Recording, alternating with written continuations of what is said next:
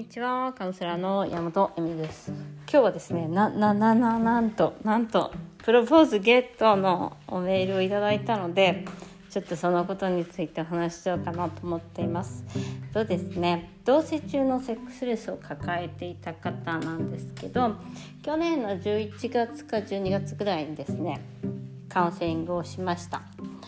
でその時に出てきた問題っていうのがやはり自分の気持ちがわからないっていうところがすごくあってですねっていうか自分の気持ちをまず大切にしていないっていうことでした。でまあそれはね皆さんやっていることなのででそれに加えて、えっと、フラストレーションがたまりパートナーに怒りをぶつけるということをねしている方だったんですね。でまあ、あのセックスレスっていうのは本当に問題の上の氷山の一角であって本当はあのあんまり大した問題でない方が多いんですね。でそこで自分を見つめ直すということを何回も何回もやりました。でこれはブログに書いてあるので今回このブログをね4回5回分か貼っときます。でそこで彼女がやってくれたことや見つけたことっていうのはすごくあのこれから皆さんインナーチャイルドを癒したりとか、えー、にその、うん、悩みにね寄り添う時にすごく役に立つことなんじゃないかなと思うので是非見てもらいたいんですけど同じ悩みをみんな持っていると思います。悩みというか、うん、やり方っていうかな。ですごく大切なのは一番やはり自分の気持ちに気づいてあげるというところで彼女がなぜその彼氏と、ま、その別れて前のその彼と同棲していた2年以上ですね。23年だったと思う。付き合って何年か。45年だったのかな。忘れちゃったんですけど。結構長い間付き合って長い間同棲していて別れることもできずレスの期間もすごく長かったんですけどすごく綺麗な方なんですよ。でわもう私から見るとすごい若いじゃないですか。30代前半だし。でもまあやはり適齢期みたいなものがあるので皆さん焦っているというのもありました。で別れてねそのゼロから始めることに対する恐怖とかもあったんです。でもどうして別れられなかったかっていうとまず自分が本当はもう愛していなかったっていうところなんですよね。そのことさえも自分に嘘をつき続けてたんです。でその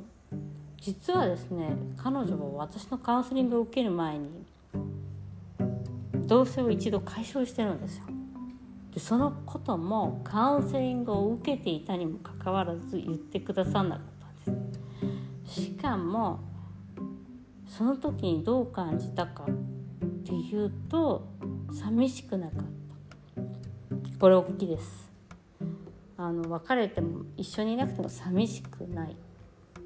そして同棲を解消して楽だった。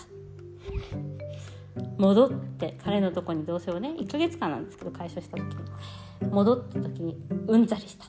ていう話なんです。そこに本音がありますよね。気持ちですから。うんざりした。で頭でごちゃごちゃ考えたことと自分が感じたことっていうのはまた別で頭でごちゃごちゃ考えたことっていうのはやはり結婚を焦るっていうことだったんです。でも心の中ではもう彼のことを愛していないっていうことなんですで私が好きな人と楽しく結婚ができるなんて思ってないんですみたいななんかすごく怖いことが出てきちゃったんですね。でなぜかっていうとやっぱりすごく結婚がみんなしたかったみんなみんなっていうかしたかったんですよ。あの同棲してた方は皆さんそうなんですけど同棲が長くなって結婚ができないですね。やはり結婚すごいしたかったのにできないっていう。でそれはまあセックスレスとかいろんな問題があっていろんな問題っていうかまあ結局男の人が踏み切れてないっていうのは立たないっていう問題にも関わってくるんですけどちょっと。あの立たない男はあの結婚さえも踏み切れないという。立たせることができないっていうことはですね。何かを決断することができないっていうことにもちょっとちょっとまあ大きさですけど多いんですよね。アレックスの人って。男性が決めきれないっていうか。で、まあ、する責任とかそのまあ腰お腹に力が入らないみたいな問題なんですけどえっとそれは彼女の責任ではないんです。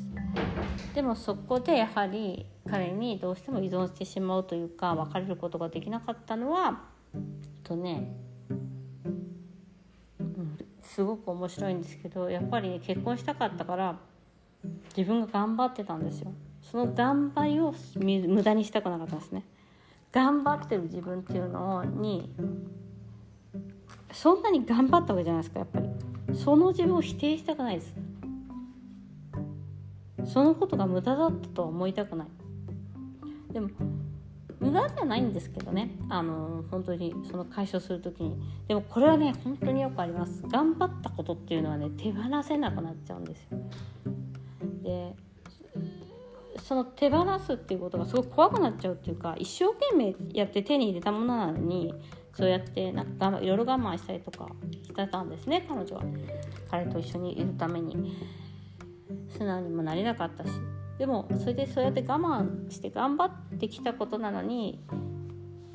やっぱりその悔しいし手に入らない。でもそれを手放すしかなかった。でそのためにはカウンセリングっていうことが必要でした。で、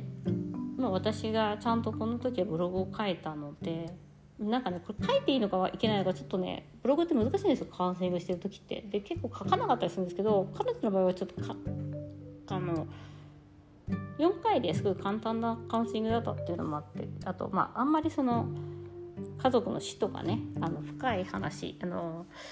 なんだろうその女性の、えーと、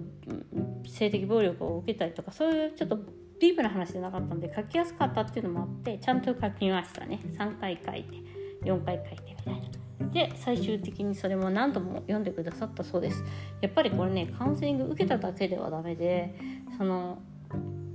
かいその言われたことをちゃんと実践しないとダメなんですよ。でこれはもうすごい重要なことなんですけどあの自分のえっとすごい簡単なことなんですよ。だから自分の気持ちに気づくっていう。でそこから行動していくっていうことです。でそれを彼女は実行することができるようになった。だから新しく出会った方たちとも多分すごい簡単にコミュニケーションができたしすごく簡単にいい関係が作れたと思います。これはあの相手をする側もそうですよね。どうしてあげればいいのか分かんないわけです男性なんていうのは。それが私はこう感じるからこうしてほしいとか。こう感じるからこう思っとこうこういうのが憧れている。でそれはね自分を重く思われたらどうしようとか変に思われたらどうしようとか思っちゃダメなんですよ。でその勇気とかそれを一個ずつやれるようになってたっておっしゃってました。そうするとですねまあモテます。私ねカウンセリングイナチャルのカウンセリングってこのカウンセリングして持ってなかった。あの女性いないんですよ。結婚する前に知りたかったっていう人がもうみんな言ってくれるようにモテるようになります。でもちろんそれはあのやっぱりいい、えっと、メンタルが強い女性と結婚したいんですよ男性は。やっぱ自分の子供の親になる人がなんかいつも口ばっかり言ってたりいつもイライラしてたりとか自分の機嫌さえも自分で取れなかったらやりづらくてしょうがないんですよ。だから弱い女がとかわがままだからとかじゃなくて自分のやりたいことをちゃんと分かってて自分のことをちゃんと要求できる女性っていうのが方がいいんですよ男性は。なんかこれはみんな信じない人が多いんですけど。なのでやはりメンタルがちゃんと整っている状況でですね男性に会うといいよ男性にも会いやすいですね。なので、彼女は30も23だと思うんですけどもうっていうかね、まあ、若いですけどね私から見るとまだ全然ね。でもまあ簡単にというか今回プロポーズゲットしました。イエーイ。なんか本当にありえっとこうやって変え自分が変わる努力を決めてもう本当にカウンセリング中泣きました。ボロ泣きでしたね最後ね。自分ご自分で書いてましたけどずっと泣いてました。でもその苦しさとかその自分にちゃんと向き合うその悔しさとかに向き合ったからこそやっぱりこの今のね素敵な彼と出会うことができてなおかつと、プロポーズしてもらってすごいスムースに多分いってると思うんです。で、まあ、前回の彼っていうのは自分がね、まあ、こじらせ組だったんでスムースにはいかないはずなんですよやっぱり。だから